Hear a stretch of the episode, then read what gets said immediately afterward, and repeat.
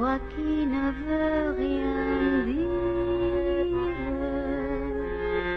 toi qui me parles. Sehr geehrte Fahrgäste, willkommen in Salzburg Hauptbahnhof. Ihre nächsten Reisemöglichkeiten. termitinitus.org This path.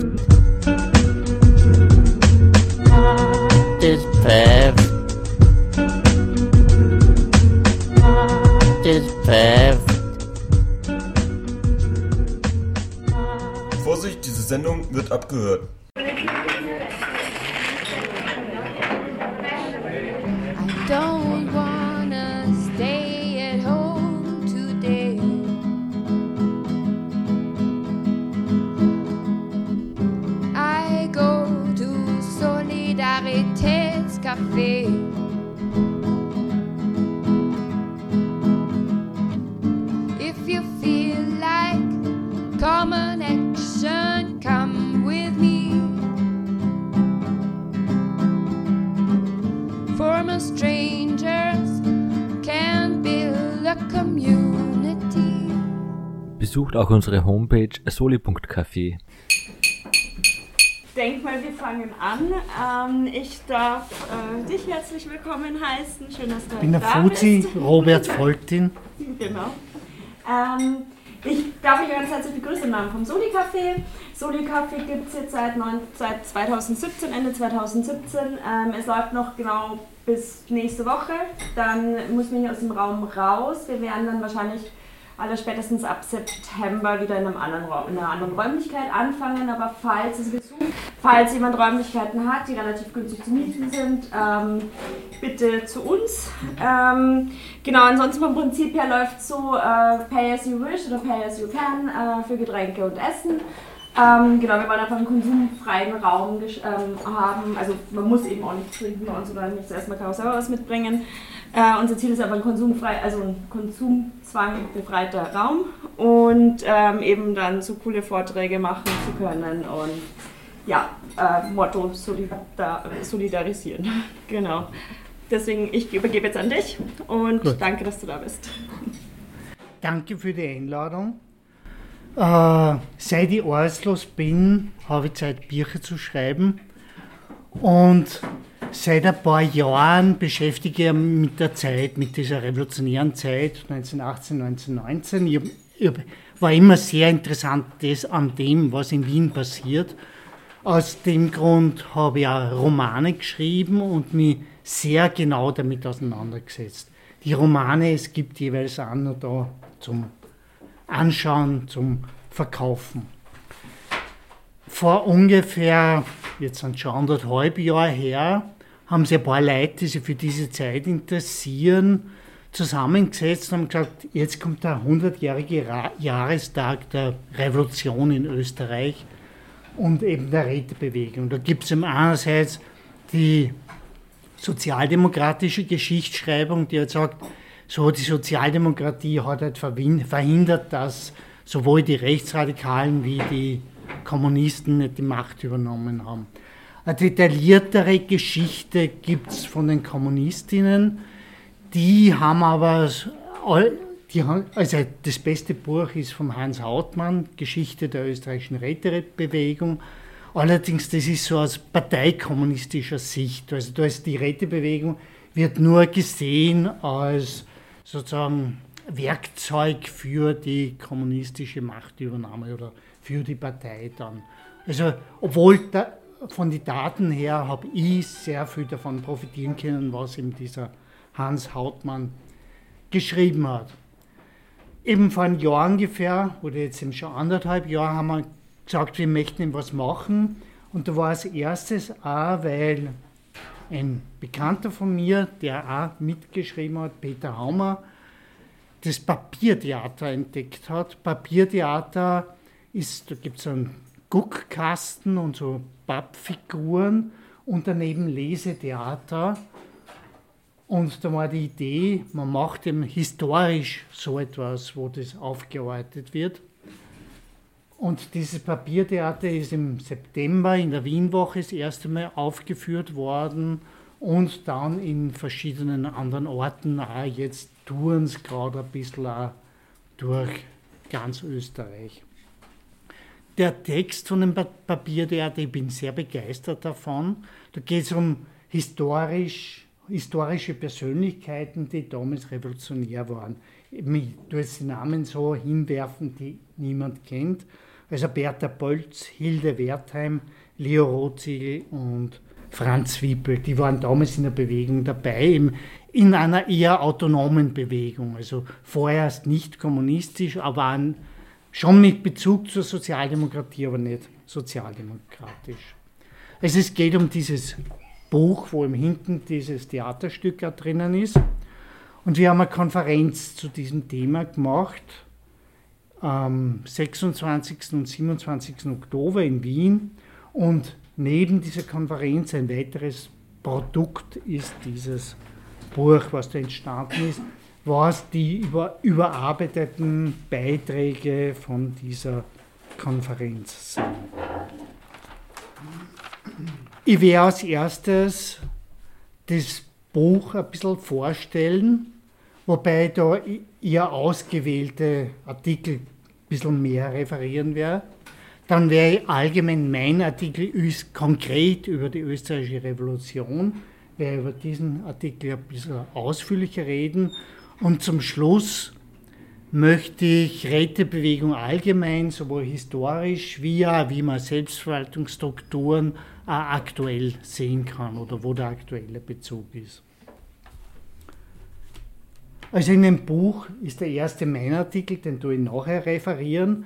Und dann geht es ja darum, dass die Rätebewegung oder die österreichische Revolution eingebettet war in eine breite Bewegung, also sowohl die russischen Revolutionen vom Februar und vom November 1917, wie eben auch die ungarische und die bayerische Republik, insbesondere äh, äh, Räterepublik, nicht nur Republik. Insbesondere die ungarische Räterepublik hat eine größere Bedeutung für Österreich gehabt, weil die Bewegung, die Arbeiterinnenbewegung war vor allem in Ostösterreich, in den Industriezentren stark und das hat ja direkt an das damalige Ungarn gegrenzt. Das Burgenland hat ja damals nur zu Ungarn gehört. Zu Ungarn hat den Aufsatz der Peter Dschungerlik, ein Historiker aus Budapest, geschrieben. In der ungarischen Revolution geht es darum, es, es hat einen ganz großen Streik in Österreich-Ungarn gegeben im Jänner 1918. Da war, waren auch die Arbeiterinnen von Ungarn beteiligt und die haben erste Selbstverwaltungsstrukturen in den Fabriken gebildet, eben die Räte. Das ist dann tendenziell niedergeschlagen worden. Ich komme dann genauer dazu, wenn ich zu Österreich komme. Im November war dann die sogenannte Astern-Revolution. Das war der Zusammenbruch des Militärs. Das hat bedeutet, die Soldaten haben Räte gebildet, ihre Offiziere abgesetzt und sich Herbstblumen, eben diese Astern, auf die Gewehre gesteckt und darum heißt es Astern-Revolution. Da, da haben sie dann vielfältig sowohl unter den Soldaten wie auch unter den Arbeiterinnen Räte gebildet. Und es hat sich parallel dazu eine Regierung, die war eine linksbürgerlich-sozialdemokratische Regierung gebildet. Im äh, Frühjahr, also Ungarn war sozusagen, ist aus der österreichischen ungarischen Monarchie nach dem Zusammenbruch einfach sozusagen übergeblieben in einem gewissen Sinn.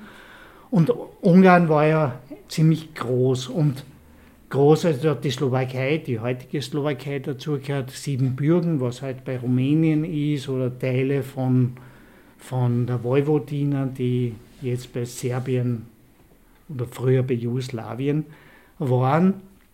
Und es war halt die Revolution, die da stattgefunden hat, ist sofort mit, mit nationaler Auseinandersetzung äh, konfrontiert gewesen. Und die Entente, das waren die siegreichen Alliierten im Ersten Weltkrieg, haben Bedingungen gestellt, dass sie die Ungarn auf bestimmte Grenzen, also im, insbesondere im Osten, Details, zurückziehen müssen. Die Regierung hat gesagt, wir können das nicht mehr weiter vertreten. Linke Sozialdemokraten sind zu den Kommunisten ins Gefängnis gegangen, die sind wegen militante Demonstrationen im, im Februar verhaftet, im Gefängnis gewesen und haben sie gefragt, ob sie mit ihnen eine Regierung bilden. Sie haben dann äh, eine gemeinsame Partei gegründet, die Ungarische Sozialistische Partei und die Räterepublik ausgerufen.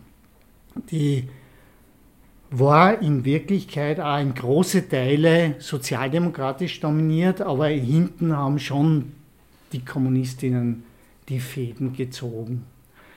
Da ist sofort äh, sind Wohnungen enteignet worden, die Fabriken in Selbstverwaltung übergeben worden, die Bäuerinnen haben die großen Landgüter übernehmen dürfen und das verstaatlicht worden. Das war wahrscheinlich ein großer Fehler der Räterepublik. Die Bauern wollten eine Aufteilung Großgrundbesitz, des Großgrundbesitzes und die haben das verstaatlicht und verkollektiviert und die Kollektivierung hat dann geheißen, dass die gleichen äh, Manager, die vorher die Großbetriebe geleitet haben, dann sozusagen auch wieder die Manager waren und die Bäuerinnen waren dann unzufrieden.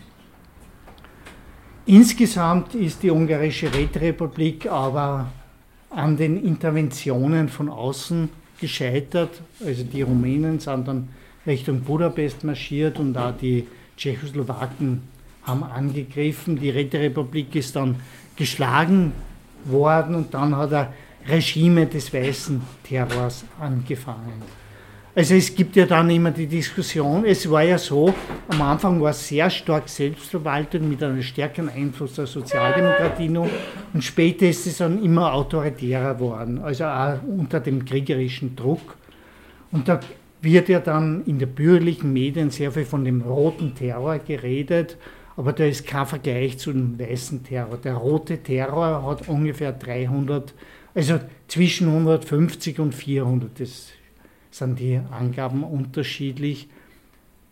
Opfer geworden, während der weißen Terror 3000 bis 5000 nachher gehabt hat und verbunden war mit Pogrome gegen Juden und Jüdinnen. Die Bayerische Räterepublik, der Artikel ist vor allem sehr wichtig, weil es Thesen dazu gibt, was wie sie behandelt wird. Die Bayerische Räterepublik ist ein bisschen später entstanden. Ich habe jetzt vergessen das Datum. Am 21. März ist die Ungarische Räterepublik ausgerufen worden und am 1. August ist sie praktisch niedergeschlagen worden und am 6. August sind die Rumänen in Budapest einmarschiert. Die Bayerische Räterepublik, da war es auch so, dass die Revolution in Deutschland war ja die Revolution am 9. November. In Bayern hat schon früher angefangen weil die hat es eine Demonstration gegeben, die zu den Kasernen zogen. Die Soldaten haben sich sofort beteiligt an einer Veränderung. Räte sind gebildet worden. Diese Räte, die Arbeiterinnen, Bäuerinnen und Soldatenräte, haben dann den Kurt Eisner zum provisorischen Regierungspräsidenten bestimmt, weil also der König hat flüchten müssen. So wie in Österreich oder in Deutschland haben die Könige flüchten müssten teilweise und sind auf jeden Fall äh, gestürzt worden. Dieser Kurt Eisner war von der linken Sozialdemokratie. In Deutschland hat sich die Sozialdemokratie im Ersten Weltkrieg ja gespalten. Da hat es eine Mehrheitssozialdemokratie, die weiter den Krieg unterstützt haben und die unabhängigen Sozialdemokraten, von denen dieser Kurt Eisner war, äh, die schon ab 1916 gegen den Ersten Weltkrieg aufgetreten sind. Also der Kurt Eisen ist so eine Mischung einerseits befürwortender Räte, andererseits doch irgendwie die Regierung. Es hat dann die ersten Wahlen gegeben im Jänner. Da hat diese unabhängige sozialdemokratische Partei ganz wenig Stimmen gekriegt. Der Kurt Eisen ist zurück an dem Tag, wo er seinen Rücktritt sozusagen die Rücktrittsrede halten wollen, ist er von einem Rechtsradikalen erschossen worden. Daraufhin haben die Räte, sind die Räte dazu äh, bewogen waren, provisorisch die Regierung zu übernehmen. Das waren sozialdemokratisch äh, dominierte Räte. Und am 7. April ist dann ausgehend von dem, Augs von dem auch sozialdemokratisch dominierten Augsburger Arbeiterinnenrat gesagt worden, gründen wir eine Räterepublik. Große Begeisterung hervorgerufen und am 7. April ist die äh, Bayerische Räterepublik ausgerufen worden, mit kleinem i geschrieben, nicht mit y, um sie von dem Freistaat Bayern zu, untersche zu unterscheiden und zugleich ist sie als Freistaat behandelt worden. Also Bayern hat sie als irgendwie autonom oder unabhängig von, von Deutschland gesehen. Nach einer Woche haben Soldaten versucht zu putschen gegen diese Räterepublik. Die erste Phase war getragen von den unabhängigen Sozialdemokraten, von den Räten, die teilweise unpolitisch waren und auch von anarchistischen Schriftstellern. Und darum gibt es den Mythos, das war eine Schriftstellerrepublik. Und in dem Artikel geht es darum, die These sozusagen, dass sie erstens einen Massenanhang unter den Arbeiterinnen gehabt und dass als zweites die Bäuerinnen gerade in Bayern auch eine Rolle gespielt haben, zumindest in der ersten Phase. Und dass dann der militärische Kampf durch die Freikorps der Ansatz war zu den faschistischen Entwicklungen, die später entstanden sind. Also Bayern ist dann sehr viel, sehr viel früher stark nach rechts gegangen, auch dann mit dem Hitlerputsch. Ja, die Räterepublik ist dann, also eh, nach diesem Putschversuch haben die Kommunisten die Macht übernommen und den Aufbau der Roten Armee forciert und sind aber nach drei Wochen geschlagen worden. Am 1. Mai war die Bayerische Räterepublik zerschlagen. Und sowohl in Ungarn wie in Bayern, das sich ISO, ist aus den militärischen Gründen das, also die Rote Armee ist wichtiger geworden als die Selbstverwaltungsstrukturen durch die Räte.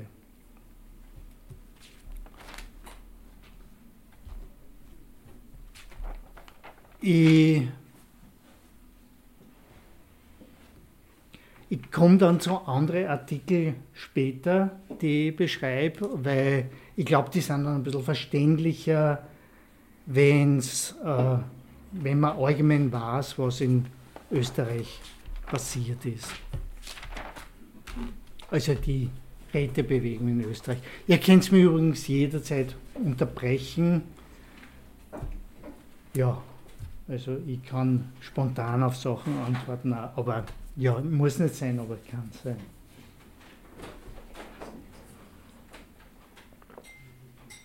Also die Geschichte der Rätebewegung fängt in Österreich mit dem sogenannten Jännerstreik an. Äh, der ist am 14., also es war nach der Oktoberrevolution im November 1917.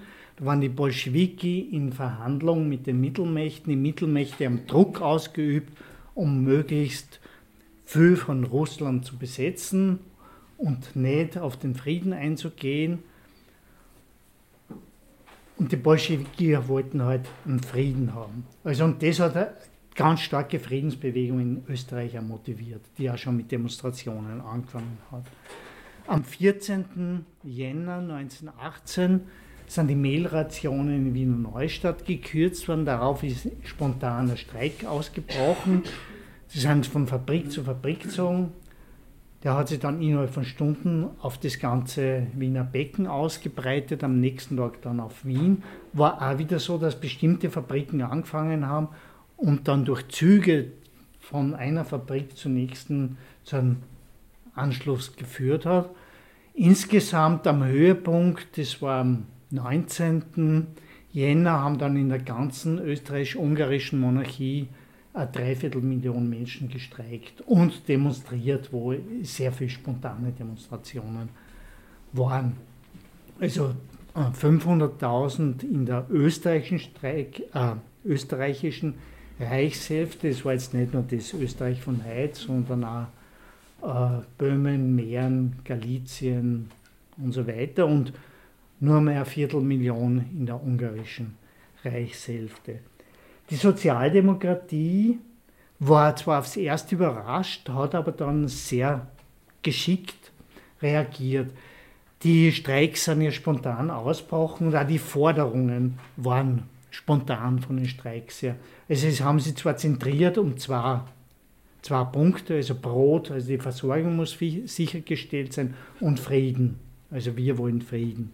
Aber zugleich haben die auch Forderungen gestellt, wie zum Beispiel die Freilassung von Friedrich Adler. Friedrich Adler war der Sohn des Parteigründers der österreichischen Sozialdemokratie, Viktor Adler, hat sich geärgert über die anbastlerische Politik und hat den Ministerpräsidenten Graf Stürk im Oktober 1916 erschossen, um gegen den Krieg zu protestieren und gegen die Kriegsunterstützung seiner eigenen Partei. Er ist eben, und er hat im Frühjahr 1917 Verhandlungen gehabt und in der Zeit hat er irgendeine Popularität unter die Arbeiterinnen gehabt. Und da hat es auch einzelne Forderungen gegeben, also sehr viel haben gefordert, Freilassung von Friedrich Adler. Andere Forderungen haben sogar, waren dann sogar, der Friedrich Adler muss die Monarchie, Monarchie kann nicht den Frieden verhandeln, sondern Friedrich Adler muss freilassen werden und soll nach Brest-Litovsk verhandeln gehen. Das war natürlich sicher unrealistisch. Die Sozialdemokratie hat gesagt, wir müssen es auf eine einheitliche Position bringen und hat gesagt, wir beschränken uns auf vier Forderungen, die erfüllt werden müssen. Das war halt eh, der Frieden in Brest-Litovsk darf nicht scheitern, die Verpflegung muss verbessert werden. Es soll ein Wahlrecht auf Gemeindeebene geben, bei dem auch Frauen mitwählen dürfen. Und die Betriebe waren ja militarisiert und die Entmilitarisierung der Betriebe. Die Sozialdemokratie hat verhandelt mit der Regierung und ihnen vage Zugeständnisse abgerungen. Äh, die, also der Otto Bauer, das war der wichtigste sozialdemokratische Geschichtsschreiber, hat sehr wohl zugegeben nach dem Krieg, dass eigentlich keine von den Forderungen erfüllt worden ist und dass es nur so verbale Äußerungen waren. Aber die Sozialdemokratie hat dann sozusagen im Arbeiterrat, den sie dominiert hat, in Wien, den Beschluss durchgesetzt, wir hören am Montag zum Streiken auf. Jetzt mache ich einen kurzen Exkurs zu den Arbeiterinnenräte. Sie haben sie zu einem großen Teil spontan aus Streikkomitees gebildet, die dann überregional sie koordiniert haben. In Wien ist es der Sozialdemokratie gelungen, durch ihre eigenen Vertrauensleute Dominanz herzustellen. Und sie haben dann einen Begriff weg vom Streikkomitee zu Räten eingeführt. Aus dem Grund haben sie, haben sie so einen Einfluss nehmen können und das Abwürgen vom Streik durchsetzen können. Es hat ein paar Tage gedauert, es war dann so in den Tagen nach dem, also am Montag, den 21. Jänner hätte der Streik aufhören sollen. Ein Teil hat aufgehört, manche haben aufgehört, am nächsten Tag wieder angefangen. Es hat drei bis vier Tage gedauert, bis der Streik ganz abgewürgt worden ist. Und es ist natürlich die Frage, hätte der Krieg durch die Fortsetzung der Streiks wirklich beendet werden können? Ich würde schon sagen, weil erstens in den nächsten Wochen und Monaten hat das erste Mal die Revolten auch ins, aufs Militär übergegriffen. Ende Jänner war ein riesen Generalstreik in Deutschland. Also es wäre die Chance gewesen. Und die Sozialdemokratie ist mit, zumindest mit Schuld, dass der Krieg ein Dreivierteljahr länger gedauert hat. In dieser Zeit, also die, die Räte haben sich zwar spontan gebildet, sind dann von der Sozialdemokratie irgendwie versucht worden zu übernehmen, und die haben dann auch gesagt, wir formalisieren das. Wir müssen ja schauen, dass nur Arbeiterinnen wählen dürfen und keine Reaktionäre. Und darum waren nur Mitglieder, also passiv wahlberechtigt, also sich wählen lassen, haben nur äh, Mitglieder der Partei und der Zusatzorganisation der Gewerkschaften und Abonnenten der Arbeiterinnenzeitung, also der Sozialdemokratischen Zeitung. Und sie haben so, also das schreibt der Otto Bauer auch später, ja, wir haben schon großen Einfluss. Es, waren, es sind so viele Leute zu uns gekommen während den Streiks. Es sind Sozialdemokraten geworden, aber es waren ein bisschen unzuverlässige und zu undisziplinierte Elemente. Aber insgesamt haben sie dann geschafft, das doch zu integrieren. Da hat es dann Absprachen auch mit den also Erklärungen von der Regierung, von den Unternehmerinnen gegeben, die gesagt haben, dass auf keinen Fall Zugeständnisse zu den Radikaleren, in dem Fall auch meistens Sozialdemokraten, machen. Aber wenn die anderen kommen, die rechten Sozialdemokraten, macht es leichte Zugeständnisse, dann werden die gewählt. Und es war ja so, dieses Rätesystem ist ein basisdemokratisches System, wo gesagt worden ist, da wird nicht irgendwann was gewählt und dann bleibt es so, sondern die können jederzeit abgewählt werden. Und das hat natürlich in dieser Situation den Sozialdemokraten wieder genutzt. Hat aber nichts, nichtsdestotrotz sozusagen von der Grundidee des basisdemokratischen Aufrechterhaltung. Aufrechterhalten. Es hat dann noch weitere Unruhen gegeben, die nie mehr das Ausmaß dieses großen Streiks erreicht haben. Im Herbst 1918 ist dann die Armee zusammengebrochen. Also angefangen vom Hinterland bis auch dann an die Front, also in den letzten Oktobertagen. Es haben sich ja dann sofort Soldatenräte gebildet. Also noch bevor der Krieg beendet war, haben die ihre Offiziere abgesetzt und sozusagen ihre Kommandanten neu gewählt. Und zugleich irrsinnig viel sind einfach heimgegangen. Also die Armee ist zerfallen, die haben gesagt, wir wollen, wir, diese Offiziere haben nichts mehr zum Sagen, wir gehen jetzt einfach heim oder versuchen heimzugehen. Und diese Soldatenräte haben dann bewirkt, dass die Autorität zusammengefallen ist. Das war ja genau, die Betriebe waren militarisiert, da sind auch Offiziere als Chefs eingesetzt gewesen, meistens invalid, weil sie nicht mehr an der Front sein haben können die dort das Kommando geführt haben. Und mit dem Zusammenbrechen der Autorität ist auch die Autorität in den Fabriken zusammengebrochen. Und die Arbeiterinnen haben wieder mehr Selbstbewusstsein gekriegt und auch versucht, sie in den Räten Einfluss zu nehmen. Und da hat es ein paar Wochen gegeben, da war völlig unsicher, wer jetzt die Macht übernehmen wird. Also da war noch nicht klar, also da hat es täglich Massendemonstrationen gegeben. Offiziere haben sich in die Städte eigentlich gar nicht mehr mit ihren Abzeichen auf die Straßen traut. Und, aber die Sozialdemokratie hat dann eine Koalitionsregierung mit den christlich-sozialen und den deutsch-nationalen gebildet. Das waren die Gewählten vom Reichsrat vor dem Krieg, wo nur die Männer mitwählen haben dürfen. Und es war, und zugleich, also die Armee hat praktisch nicht mehr funktioniert. Da hat die Sozialdemokratie durchgesetzt, dass sozusagen eine äh, provisorische Armee gegründet wird, die so, sogenannte Volkswehr. Und die war sozialdemokratisch dominiert und es war dort so, die Kommandanten hat man zwar teilweise beibehalten, weil man gesagt haben, im Kriegsfall braucht man jetzt schon ein Kommando, aber entscheidend waren die Soldatenräte. Also es hat eine doppelte Struktur gegeben und die Soldatenräte waren gewählt und die haben eigentlich die Entscheidungsmöglichkeit gehabt und waren auch jederzeit abwählbar. Also es hat da wirklich eine Struktur gegeben, die parallel zu der damals entstehenden Demokratie, Republik bestanden hat. Also eben dieses Rätesystem.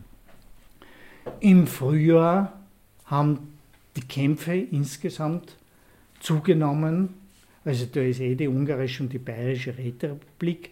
Zugleich hat ja die Struktur schon sehr geändert gehabt. Also jetzt die ganze Kriegsindustrie ist ja abgebaut worden und es hat zivile Strukturen geben müssen. Und darum ist gesagt, wir müssen die Räte neu wählen. Das stimmt ja nicht mehr, was da jetzt ist. Also sehr viele sind auch schon arbeitslos waren, gleich nach dem Krieg. Also wir brauchen neue Rätewahlen. Zugleich ist gesagt worden, es war so eine revolutionäre Stimmung da, sehr viel, würde ich sagen, in der Basis der Arbeiterinnen. Und aus dem Grund sind formalisiert die Rätestrukturen entstanden, ab, also das war der zentrale Rätekongress Anfang März und die Räte sind dann im Frühjahr gewählt worden. Und da haben das erste Mal ja linksradikale Gruppen mitwählen dürfen. In dem Fall eben die schon entstehenden Kommunisten, dann die sogenannte, meine Lieblingsorganisation, Föderation Revolutionäre Sozialisten Internationale, die war in der ersten Phase viel stärker als die kommunistische Partei und die war eher eine, eben eine Föderation verschiedener revolutionärer Gruppen, Anarchisten, Anarchosyndikalisten, Kommunistinnen, aber auch linke Sozialdemokratinnen. Also, und das, das war äh, eben eine Allianz mehr, wo gesagt worden ist, man, muss, man darf sehr wohl bei einer anderen Partei dabei sein, also zum Beispiel der Sozialdemokratie, aber man muss die Grundprinzipien, also kein, kein Kompromiss mit dem Bürgerlichen und fürs Rätesystem sein. Also man hat nur so Grundprinzipien vertreten. Also das wäre meine Lieblingsorganisation gewesen. Die war dann auch sozusagen, hat sich wählen lassen dürfen und dann sehr wichtig, da komme ich dann dazu noch, weil gerade in Wien war die jüdische Arbeiterbewegung sehr wichtig und da hat es eine Organisation gegeben, die Koalition, die hat sich gerade in dieser Phase nach links entwickelt. Die war sozusagen, die war zionistisch und kommunistisch, sozialistisch und hat sich gerade in dieser Phase Richtung Kommunismus, Bolschewismus entwickelt, aber über die Geschichte der Koalition, das ist ein anderer Artikel, werde ich nachher noch kurz was sagen. Also die waren wahlberechtigt und im Frühjahr war der Höhepunkt der Rätebewegung in Österreich, aber nicht, weil die Linksradikalen dabei sein haben dürfen, die haben kaum Stimmen gekriegt, also bis auf Ausnahmen in einzelne Betriebe und bei den Arbeitslosen haben sie nirgends mehr als 5% gekriegt, also alle, alle linksradikalen Gruppen, die drei, die ich erwähnt habe, sondern weil da die Räte wirklich eine Funktion gehabt in der Organisation des Lebens. Also sie waren notwendig für die Wohnungsbeschaffung, Sie waren äh, einschränkende Schleichhändlertums und Lebensmittelversorgung gehabt, also sehr viel im Reproduktionsbereich aktiv. Zugleich war die revolutionäre Drohung da, über das erzähle ich nicht. Es hat zwar eine spontane Demonstration am Gründonnerstag, dem 17. April 1919, also zwei Tage her, war das vor 100 Jahren, eine relativ spontane Demonstration, wo bei den Bürgerlichen die Angst der Revolution war. Und der zweite, was es ist zwar auch die erste Demonstration als kommunistischer Putschversuch bezeichnet worden, aber das war es nicht. Die haben sich dann distanziert und die zweite war wirklich so äh, vielleicht organisiert in Richtung Putsch. Dann war eben die ungarische und die bayerische Räterepublik, dann waren überhaupt sehr viele Streiks und Unruhen. Und es hat auch zum Beispiel wilde Sozialisierung gegeben. In den Fabriken selber haben Arbeiter einfach die Chefs ausgeschmissen und gesagt, wir machen Selbstverwaltung. Das war aber keine Massenbewegung, sondern es war in einzelnen Betrieben nur. Aber es war so viel Druck da, dass in dieser Phase äh, die Sozialdemokratie irrsinnig viele Reformen gegen den Koalitionspartner, die christlich-sozialen, durchsetzen hat können. Das habe ich noch sagen vergessen. Es hat die Wahlen gegeben im Februar 1919, wo die Sozialdemokratie relativ die stärkste Partei geworden ist. Die Deutschnationalen waren schwächer, als sie war, geglaubt haben. Und es war dann eine Koalition zwischen Sozialdemokratie und christlich-soziale. Und dann sind in dieser revolutionären Phase sind sehr viele Gesetze durchgesetzt werden, also Arbeitslosengesetze, also es hat zuerst einmal Arbeitslosenunterstützung gegeben, Enteignung der Habsburger, dann das sogenannte Schlössergesetz, Also die Schlösser der Adeligen sind beschlagnahmt worden und für Invalide und Kinder verwendet. Ja, und, und sogar eins, dass Unternehmen gezwungen worden sind dazu, Arbeitslose aufzunehmen. Das ist, und nach der Niederschlagung der Räterepubliken und äh, der Zurückgang der Unruhen unter den Arbeitern hat auch der Reformeifer aufgehört. Also das war die, ein Großteil der Reformen ist zwischen 1918 und Herbst 1919 entstanden. Einzelne sind dann schon noch weiter äh, gegangen. Aber insgesamt war, war es dann vorbei mit den Entwicklungen. Und die Niederlage war dann auf diesen drei Ebenen, also die Aufstände und die revolutionäre Bewegung hat aufgehört, wobei jetzt die revolutionäre Bewegung nicht ausdrücklich an den politisch linksradikalen Organisationen sich, sondern ich glaube, die meisten waren Sozialdemokratinnen und haben sie aber zugleich als Revolutionäre gesetzt, gesehen. Und dann waren keine Reformen mehr möglich und ab Herbst war das auch so, dass die Reaktionäre und Konterrevolutionäre das erste Mal offen auftreten haben können. Da war eine äh, Demonstrationen von dem Antisemiten, wie heißt der genau, ist ja wurscht, Antisemitenbund und da haben Zehntausende in Wien demonstriert, die dann auch in die Leopoldstadt gezogen sind und vermeintlich Juden und Jüdinnen angegriffen haben. Also, und da ist auch dann die Grundlage für die späteren bewaffneten Strukturen der Heimwehr und reaktionären Strukturen überhaupt, die dann längerfristig zum Austrofaschismus geführt haben. Jetzt komme ich noch zu zwei Teile aus dem Buch. Also es ist vielleicht nicht ganz zufällig, dass ich als Mann da sitze. Die Rätebewegung war zumindest von ihren Sprecherinnen her, von ihren Repräsentantinnen sehr männlich dominiert. Wobei jetzt, es war schon so, dass Frauen insbesondere im Krieg an den Streiks und den Hungerdemonstrationen massiv beteiligt waren, aber sie sind sehr wenig zu Sprecherinnen gewählt worden. Und so war es dann erst recht in der Rätebewegungen, also in der Rätebewegung später was glaube ich, also einerseits liegt es daran, an dem, sage ich so, wahrscheinlich doch mangelnden Selbstbewusstsein, das viele Frauen gehabt haben. Und dann hat man halt doch die bekannten Funktionäre gewählt, die schon immer gescheit geredet haben. Also das war sicher ein Punkt. Aber dann, wie sie die, die formalisierte Rätestruktur dann im März durchgesetzt haben, war das auch so, dass äh, die also da waren schon sehr viele Frauen wieder aus der Fabrik rausgeschmissen und also die Arbeitslosen waren zum Großteil Frauen und dann sind die Heimkehrer zurückgekommen und haben am ehesten wieder Jobs bekommen.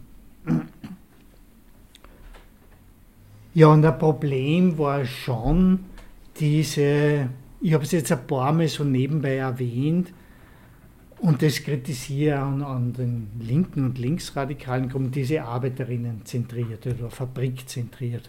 Es hat in, in Randbereiche Diskussionen gegeben, dass die Hausfrauen, proletarische Hausfrauen eigentlich auch zum Proletariat kehren und eine Diskussion um Hausfrauenräte.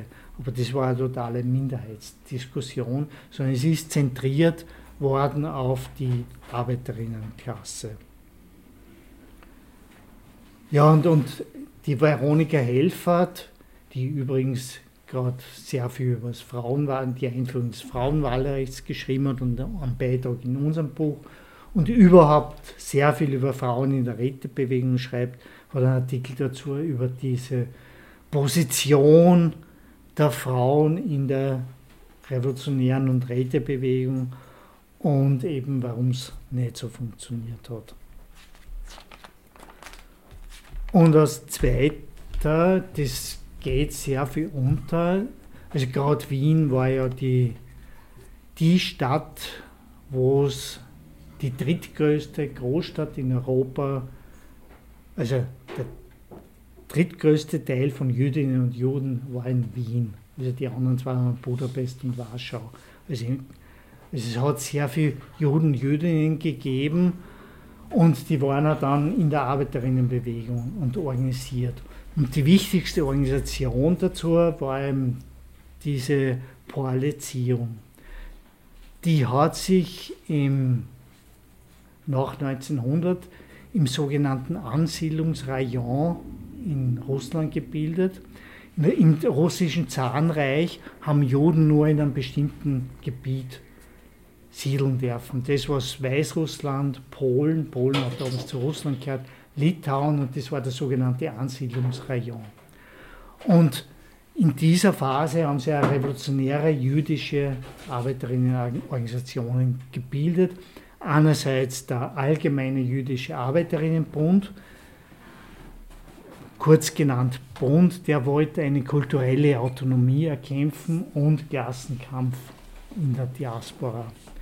Und dann als zweite Organisation hat es eben die Koalition, also eine Organisation für alle Jüdinnen, vorerst in Russland, ist von einem gewissen Ber Borchow gegründet worden und der hat die These gehabt, die Juden, Jüdinnen sind erst halb proletarisiert, weil es da so wie Kleinhändler gibt und die halt nicht so, in, so viel in den Fabriken arbeiten.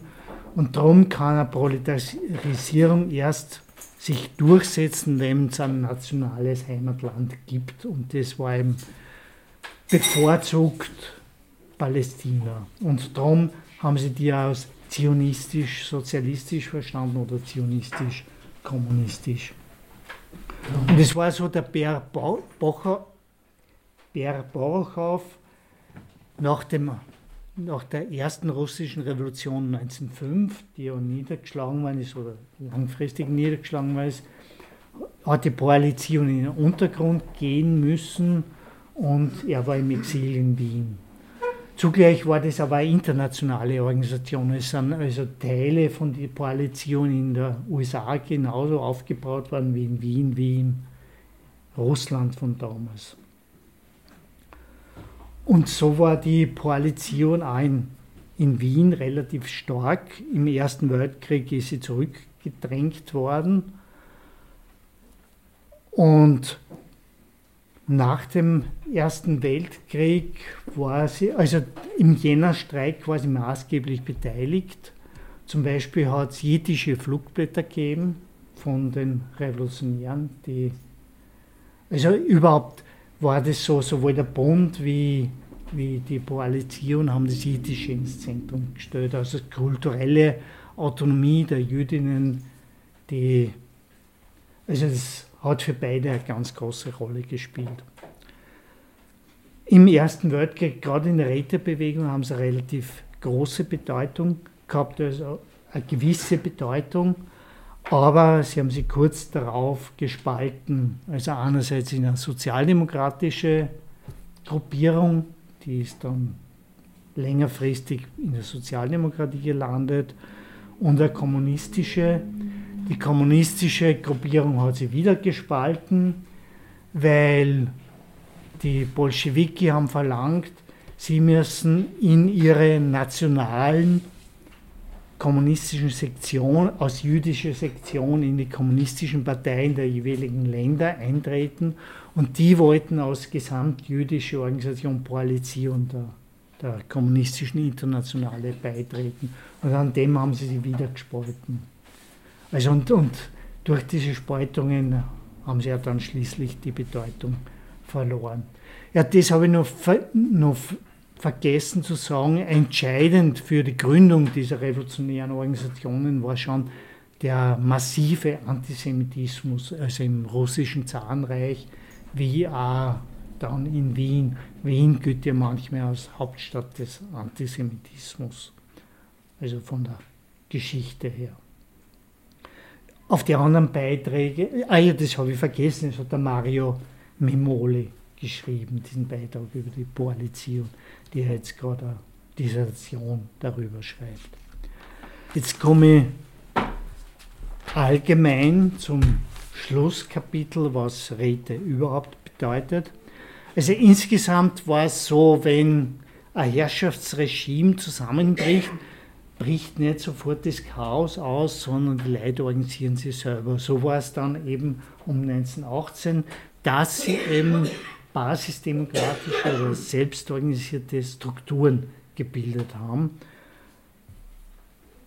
Und aus dem Grund war es in dieser Phase, dass Räte, der Rätegedanke insgesamt fast in Mode war. Es hat dann intellektuellen Räte gebildet oder die, die Bürger haben, haben ihre Fälle davon schwimmen gesehen und haben versucht, Bürgerräte zu bilden, einfach weil es so verbreitet war.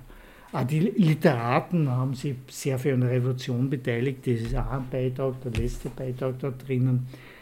Die wollten die Räte selbst verwirklichen. Und für mich war ja immer entscheidender, also jetzt aus das, wie es in der Geschichte oft passiert, die siegreichen Räterevolutionen, die halt niedergeschlagen waren und dann tendenziell kommunistisch waren, sondern für mich ist wirklich um die Selbstverwaltung gegangen, die entstanden ist damals in allen Staaten, die gerade zusammenbrechen. Auch in den Staaten des, der siegreichen Alliierten haben sie Rätestrukturen gebildet, wie in Italien im, im, in den roten zwei Jahren, wo in Turin die großen Fabriken selbst erarbeitet worden sind, oder, in, oder die Betriebsräte in England. Also es war überhaupt insgesamt eine eine Bewegung, wo aber das Dilemma ist, äh, dass die eher nur funktionieren in so Phasen von Übergang. Es war ja dann so, dass die Rätebewegung hat formal bis 19, in Österreich bis 1924 bestanden, aber schon äh, eigentlich im Herbst 1919 haben sie relativ viel weniger Leute an den Rätewahlen beteiligt und die Bedeutung ist verloren gegangen. Und immer mehr Maßnahmen, die so Richtung Selbstorganisation von den Räten passiert sind, ist dann von staatlichen Institutionen übernommen worden. Und da komme jetzt, wo ist das? Also zu den aktuellen Sachen. Es ist die Hannah Arendt beschreibt, dass eben in allen revolutionären Situationen sozusagen Rätestrukturen wie von selbst entstehen. Also es war dann so, dass die Leute oft gar nicht gewusst haben, dass woanders parallel oder in frühere Phasen wie in der, in der Pariser Kommune auch schon so Rätestrukturen entstanden sind. Sondern dass es einfach entsteht. Also ich zitiere jetzt was von der Hannah Arendt, die schreibt es in Über die Revolution, wo sie über die französische und russische Revolution schreibt und auch über diese revolutionäre Welle.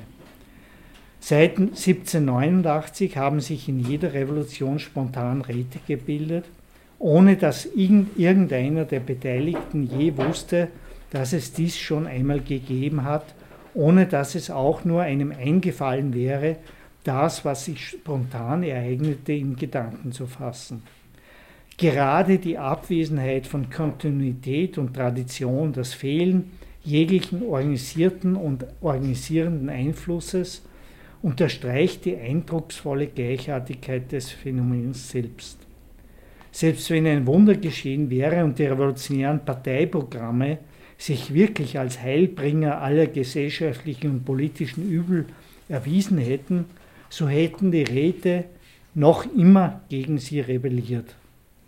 Denn in der Kluft zwischen den Parteiexperten, die alles wussten, und dem Volk bzw. den Parteimitgliedern, denen die Exekution befohlen wurde, musste das Streben und die Fähigkeit des einzelnen Bürgers, selbst zu handeln und sich eine Meinung zu bilden, untergehen. Wo Wissen und Handeln sich getrennt haben, gibt es keinen Raum mehr für Freiheit. Ich habe jetzt schon ein bisschen Probleme angesprochen und jetzt komme ich ja zu dem, also ich glaube, nicht nur in revolutionären Situationen bilden sie eben so Organisationsstrukturen wie die Räte, sondern in jeden größeren sozialen Bewegungen, die nicht einfach nur so wie die Gewerkschaft, die sagt, jetzt wir was und dann tun wir wieder nichts, sondern wie viele Leute das erlebt haben, zum Beispiel in der Uni Brennbewegung, hat so einen Versuch, eine Plenumsdemokratie sich zu entwickeln. Genau das Gleiche war bei den Platzbesetzungen in Spanien 2011 oder in Griechenland, wo eben versucht worden ist, eine Vermischung des alltäglichen Lebens, das hat ja organisiert werden müssen, da haben die Leute versorgt werden müssen, da haben Diskussionen geführt werden, also das private Leben mit einer politischen Organisierung dagegen. Also ich glaube und ich erhoffe mir, also es gibt es in jeder sozialen Bewegung entsteht sowas wie eine Selbstorganisation, die für mich auch ein Vorschein oder eine Perspektive sein kann, wie eine andere Gesellschaft ausschauen kann. Ab Dilemma sehe ich schon, also es gerade in der Uni Brennbewegung ist es diskutiert worden, es funktioniert halt nicht auf Dauer. Weil gerade Uni Brennt waren einzelne Leute ein paar Tage dabei, andere ein paar Wochen. Und es ist ein Burnout diskutiert worden. Wenn man jeden Tag diskutieren muss, was man macht, wenn man jeden Tag ein Plenum hat, bereitet das große Schwierigkeiten. Aber das ist ein Problem, mit dem ich mich immer wieder auseinandersetze. Und trotzdem glaube ich, dass aus, aus der Selbstorganisation in den Bewegungen und schließlich auch revolutionären Bewegungen die Keimform einer zukünftigen Gesellschaft entsteht. Und die Räte waren schon ein Versuch in diese Richtung, das auch zu, auf eine längerfristige und institutionelle Basis zu bringen, mit den ganzen Schwächen, die es gegeben hat. Weil ich glaube, ich weiß nicht, wie weit ihr an den Bewegungen beteiligt gewesen seid, aber das Problem, dass dann die, die am meisten reden, dann zu Vertreterinnen gehört werden, dieses Problem hat sich sicher bei den Räten auch immer wieder gestellt. Und da sehe ich ja dann die Kritik, die Selbstkritik, die man in der Diskussion der es immer Räte, die hassen vielleicht dann ganz anders, heißt vielleicht Basisdemokratie, Plenumsdemokratie oder sonst irgendwas, dass man da immer wieder diskutieren muss, wie neue Machtstrukturen entstehen. Ja, aber trotzdem, obwohl ich jetzt fast ein pessimistisches Ende gekommen bin, eigentlich wollte ich optimistisch enden, ich bin damit fertig. Danke.